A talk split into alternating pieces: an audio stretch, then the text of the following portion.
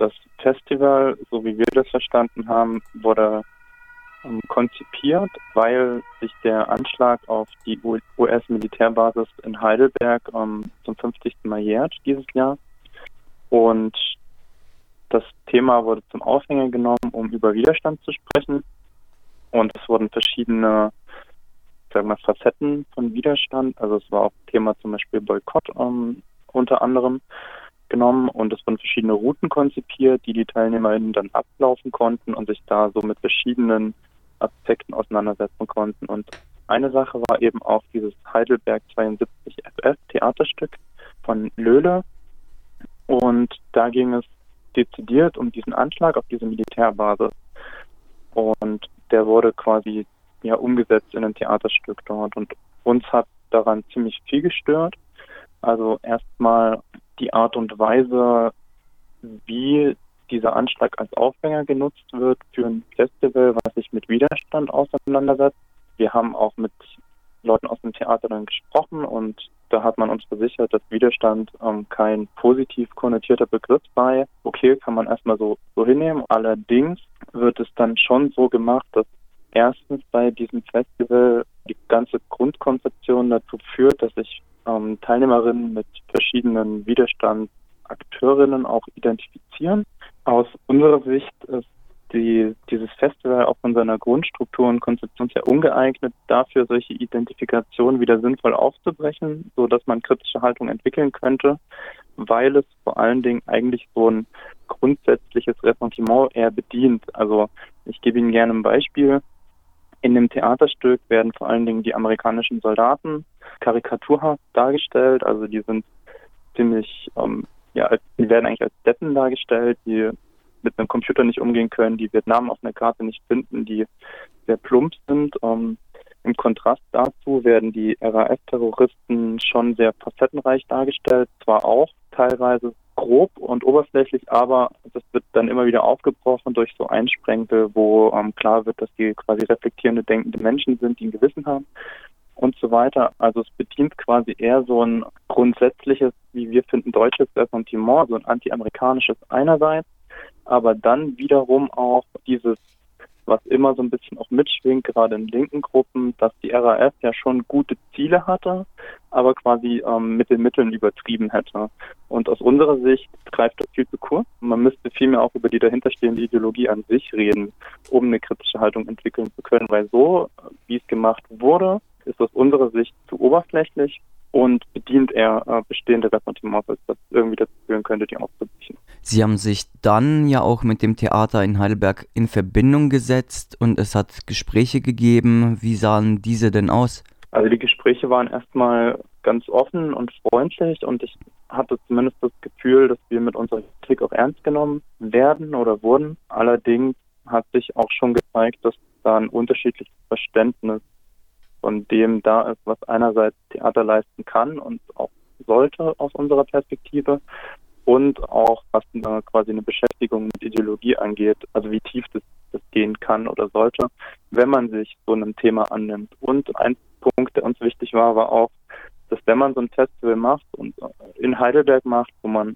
eigentlich viele Ansprechpartner hat, zum Beispiel die Hochschule für jüdische Studien und so weiter, dass man jüdischen Widerstand nicht mit aufgenommen hat. Im Theater hat man uns erklärt, das liegt an der Art und Weise, wie das kuratiert wurde und ähm, wie die wie die Beiträge ausgewählt wurden und so. Das war nachvollziehbar, aber ich denke, es wäre trotzdem wichtig gewesen, so ein Thema mit reinzunehmen, trotz allem, um einerseits nicht wieder jüdischen Widerstand einfach zu vergessen, was leider eigentlich die Regel ist, und zweitens, um quasi auch ein, nochmal einen Kontrast reinzubringen, weil man auch verstehen muss, dass dieses Jahr 1972 und, und der ganze schwarze September für eine jüdische Community in Deutschland eine Zäsur war. Also einfach auch was Sicherheitsgefühl angeht. Und es war seit langem, gerade bei den Olympischen Spielen dann, so, dass das erste Mal seit ähm, Ende des Zweiten Weltkriegs, nach Ende des Holocaust wieder Juden und Juden äh, von Juden auf deutschem Boden gestorben sind. Und das in so einem Kontext auszuklammern, das fanden wir äh, fatal, ja. Und diese Kritik haben Sie dann auch wortgleich an das Theater getragen? Ja, also nicht wortgleich, aber dem Sinn nach und auch in der Deutlichkeit haben wir das schon angepasst. Ähm, ich war nicht alleine dabei, ich hatte noch jemanden dabei von der Hochschule für jüdische Studien, die auch ihre Position mit eingebracht haben und haben das ziemlich deutlich gemacht.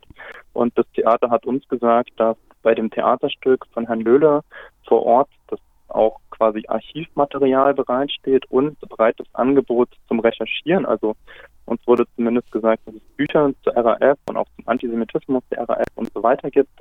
Allerdings, wenn man das Theaterstück besucht hat, war es eher so, dass das Archivmaterial den Anschein hatte, Requisite zu sein und die ZuschauerInnen auch gar nicht richtig wussten, was darf ich jetzt anfassen. Dass es andererseits auch kaum Zeit gab zum Recherchieren, weil dieses Festival relativ getaktet war. Es hat einen straffen Zeitplan, es mussten verschiedene Stationen gemacht werden. Also wenn das quasi der kritische Einwand sein sollte, war es deutlich zu wenig. Und haben Sie dann konkrete Forderungen an das Theater gestellt? Oder hat das Theater auch verstanden, worin die Problematik liegt und sowas wie, keine Ahnung, Besserungen oder sowas, blöd gesagt, versprochen? Also uns geht es ja gar nicht so sehr um ein Einlenken, uns mhm. geht es quasi davon, äh, darum, dass A, verschiedene Positionen abgebildet werden und B, mhm. dass man, wenn man so ein Thema macht, es auch facettenreich und gut macht und reflektiert macht und wirklich Möglichkeiten schafft, das zu reflektieren. Also man kann das natürlich machen, so ein Thema. Das ist auch gut, dass man sich mit solchen Themen beschäftigt, das ist keine Frage. Die Frage ist halt, wie macht man es und was für Ebenen bietet man an, um dieses Thema zu reflektieren.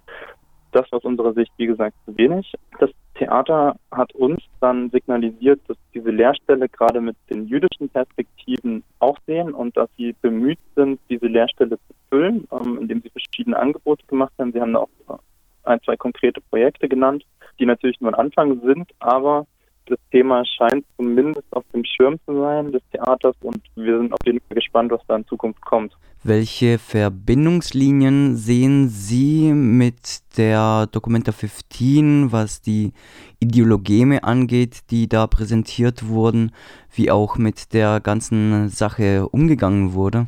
Also die Verbindungslinien ähm, sehen wir zumindest hinsichtlich bestimmter Dinge.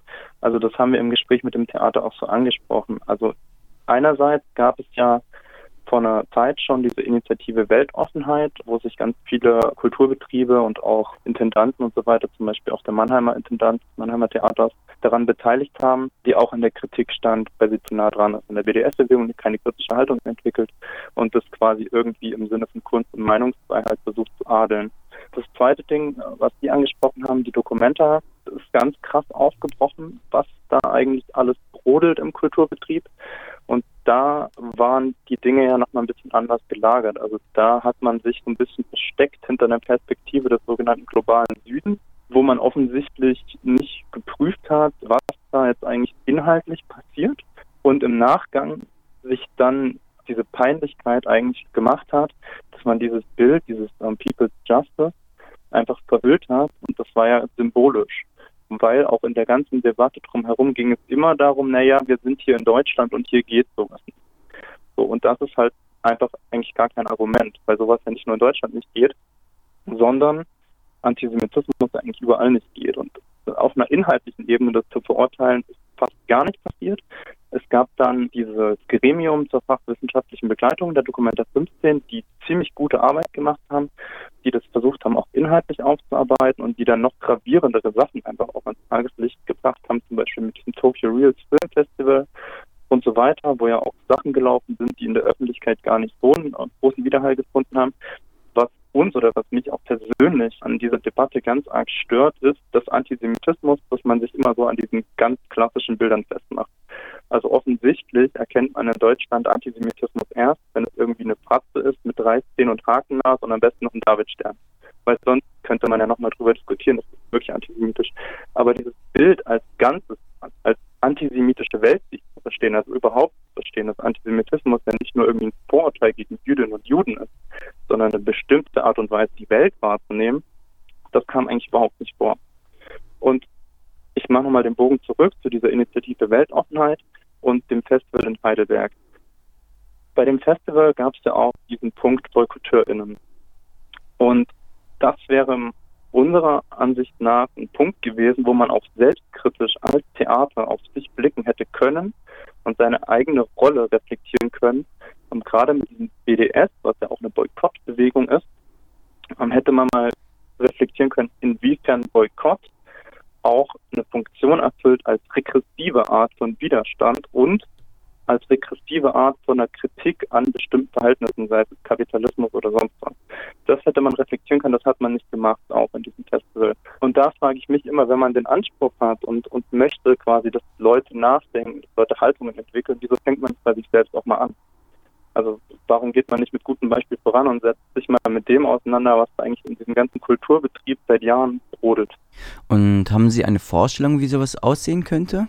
Also ich bin kein Dramaturg und habe mit Theater jetzt nicht ganz so viel am Hut, um, ähm, aber ich habe gute Theaterstücke gesehen, wo man quasi auch sich mit antisemitischer Ideologie gut beschäftigen kann, in dem Sinne, dass ein Protagonist oder dass man von den Handlungen eines Protagonisten eine reflexive Ebene einzieht. Und das ist bei diesen Sachen in Heidelberg einfach viel zu kurz gekommen oder auf einer sehr, sehr oberflächlichen Ebene passiert. Und ich denke, gerade Theater mit der Möglichkeit, die Theater bietet, mit Identifikationsmöglichkeiten und so weiter, kann man Sachen auch die tief sitzen, also ein Ressentiment, das ist ja meistens was, was auf einer unbewussten Ebene funktioniert der Menschen. An sowas kann man rankommen durch eben solche Prozesse und das wurde versäumt. Und zum Zweiten hätte man, also in dem Kontext sind ja auch so Begriffe gefallen in diesem Theaterstück wie äh, Vietnam ist Auschwitz. Das war natürlich im Kontext, das hat jemand von der RAF-Gruppe gesagt, und es war natürlich, es wurde einfach hingestellt erstmal. Kann irgendwie kritisch als kritischer Anstoß gemeint sein, aber es war eben nicht so dezidiert erkennbar, wie das jetzt gemeint ist. Und wenn man das plump stehen lässt und dann in der Gesamtkonzeption, kann das schon wie eine Relativierung wirken. Die andere Sache ist, das, was ich gerade angesprochen habe mit den BoykottierInnen. Da hätte man zum Beispiel die Geschichte des politischen Boykotts in Deutschland mit aufnehmen können. Die hat man komplett ignoriert. Und dann hätte man diskutieren können, inwiefern das als Widerstand zu begreifen ist. Zum Beispiel, was eigentlich für ein Widerstand sein soll, was die Grundannahmen sind. Das kann man sicherlich machen, auch in einem Rahmen von einem Theaterstück. Wie man das jetzt konkret umsetzt, bin ich leider überhaupt nicht genug in der Thematik drin, dass ich dazu irgendwas sagen könnte, aber dazu sollen sich halt auch die Leute Gedanken machen, die sowas konzipieren. Dafür sind die Leute ja da, dafür werden sie eigentlich auch bezahlt. Jetzt gibt es ja schon öfters Auseinandersetzungen damit, was ist Kunstfreiheit, was ist jetzt politische Propaganda. Haben Sie da vielleicht irgendwelche Richtlinien, an dem Kulturschaffende sich vielleicht auch orientieren könnten? Also, wie gesagt, es geht auch gar nicht darum, irgendwie Vorschriften aufzustellen oder so. Sicherlich, Kunstfreiheit ist ein hohes Gut, das ist überhaupt keine Frage. Was aber quasi der Punkt ist, wo das umschlägt, ist, also wenn Kunst nur dazu benutzt wird, um eine politische Agenda zu erfüllen. Mhm. Und den Eindruck hatte man bei der Dokumenta ganz stark, weil da eben nur eine einseitige Perspektive aufgezeichnet wurde, weil da ganz stark darum ging, Weltbilder zu transportieren und eben nicht um irgendwie eine ästhetische Erfahrung, um irgendwie Haltung zu entwickeln oder halt sowas, was, was Kunst eben auch sein kann. Das kann man machen, dann muss man sich halt aber auch den Vorwurf gefallen lassen, a, dass man antisemitische Weltbilder transportiert und dass man irgendwie auch dazu beiträgt, dass sie sich in den Köpfen festsetzen. Und b, muss man sich dann auch den Vorwurf gefallen machen, dass man eigentlich keine Kunst mehr macht, sondern politischen Aktivismus. Weil der Raum wegbricht, eben dieser Raum, wo Menschen reflektieren können. Es ist eher so eine, naja, was auf der Dokumenta passiert ist, war auf jeden Fall überwältigend. Also es war eine Überwältigung, es war, hatte nicht mehr viel damit zu tun, dass man Leuten einen reflektiven Raum eröffnet, sondern es war eher eine, eine, politische Agenda, die man durchdrücken wollte. Bei diesem RAF-Stück ist es nochmal ein bisschen anders gelagert, weil es da sicherlich, wenn man da kritisch drauf guckt oder mit, mit offenen Augen in dieses Theaterstück reingeht, ähm, sich auch an bestimmten Sachen stößt. Also wenn man mit einem wachen politischen Verstand, was man voraussetzen kann, man kann erwachsene Menschen mit solchen Sachen konfrontieren, das ist keine Frage. Die Frage ist halt nur, gibt man ihnen die Möglichkeit, bestimmte Sachen auch in einer angemessenen Tiefe zu reflektieren? Und das ist der Punkt, der halt gefehlt hat. Weil einerseits die historischen Ereignisse und Bezugspunkte in dem Theater wie Abziehfolien gewirkt haben für ein Stück und dass es einfach nicht kontextualisiert wurde. Dieses ganze, also die ganze ideologische Dimension ist eigentlich außen vor geblieben. Und wenn man schon so ein brisantes Thema angeht, und ich weiß, dass auch im Vorfeld Gespräche geführt wurden mit Wolfgang Kraushaar, der da sehr gute Arbeit dazu gemacht hat, Antisemitismus der RAF und so weiter, dass man das nicht mit ein, einbezogen hat, finde ich, wie gesagt, einfach fatal. Als eine Riesenchance verpasst worden. Ähm, und diesen Schuh muss man sich dann halt am Ende anziehen, finde ich. Jetzt ist dieses Widerstandsfestival am Heidelberger Theater schon gelaufen. Welche Konsequenzen sollte das Theater Ihrer Meinung nach ziehen, wenn nicht einfach bloßes Canceln? Es geht eher darum, dass man quasi das endlich mal ernst nimmt. Einerseits sich mit Antisemitismus zu beschäftigen, wenn man solche Themen anfängt und dann halt nicht am Ende sagt, okay, ja, nicht kommen sehen oder ja, müssen wir mal gucken, ob das überhaupt antisemitisch ist, weil man offensichtlich gar keinen Begriff von Antisemitismus hat. Das ist der erste Punkt. Der zweite Punkt ist, dass man auch endlich damit anfängt, jüdische Stimmen zu hören und jüdische Perspektiven zu sehen. In Heidelberg, ich gebe Ihnen noch ein Beispiel aus dem Gespräch, da wurde so ein bisschen was gesagt, so zum Gedanken hinter diesem Festival und uns wurde gesagt, man wollte quasi was lokalgeschichtliches machen. Lokalgeschichtlich in dem Zusammenhang gehören jüdische Perspektiven einfach dazu, weil sie ein Teil der lokalen Bevölkerung sind. Und dass man das nicht gemacht hat, war sicherlich eine ganz gravierende Leerstelle, was ich glaube, die Leute vom Theater auch so ein bisschen eingesehen haben. Also zumindest hatte ich den Eindruck, dass man das auch gemerkt hat, dass man das ernst genommen hat und Kritik. Das ist ein erster Punkt. Aber ich glaube, das Problem im deutschen Kulturbetrieb ist deutlich tiefer als das. Und es gibt halt immer wieder so Punkte, wo das aufbricht und wo man öffentlich diskutiert und so weiter. Aber ich glaube, strukturell ist das noch ein ganz, ganz langer Weg. Wenn man jetzt damit anfängt, quasi auch Perspektiven aus dem globalen Süden einzubeziehen, was ja per se gut ist, erstmal, was man ja machen kann. Die Frage ist nur, was holt man sich dafür Leute? Ich meine, der globale Süden ist ja kein monolithischer Block, wo es nur eine Perspektive gibt, sondern da gibt es auch verschiedene Perspektiven. Und ich habe eher das Gefühl, dass man sich darüber Perspektiven holt, die man sich selbst nicht so richtig traut zu vertreten, aber dann über diese Legitimationsschiene, okay, das sind Perspektiven aus dem globalen Süden, dass das wieder sagbar wird.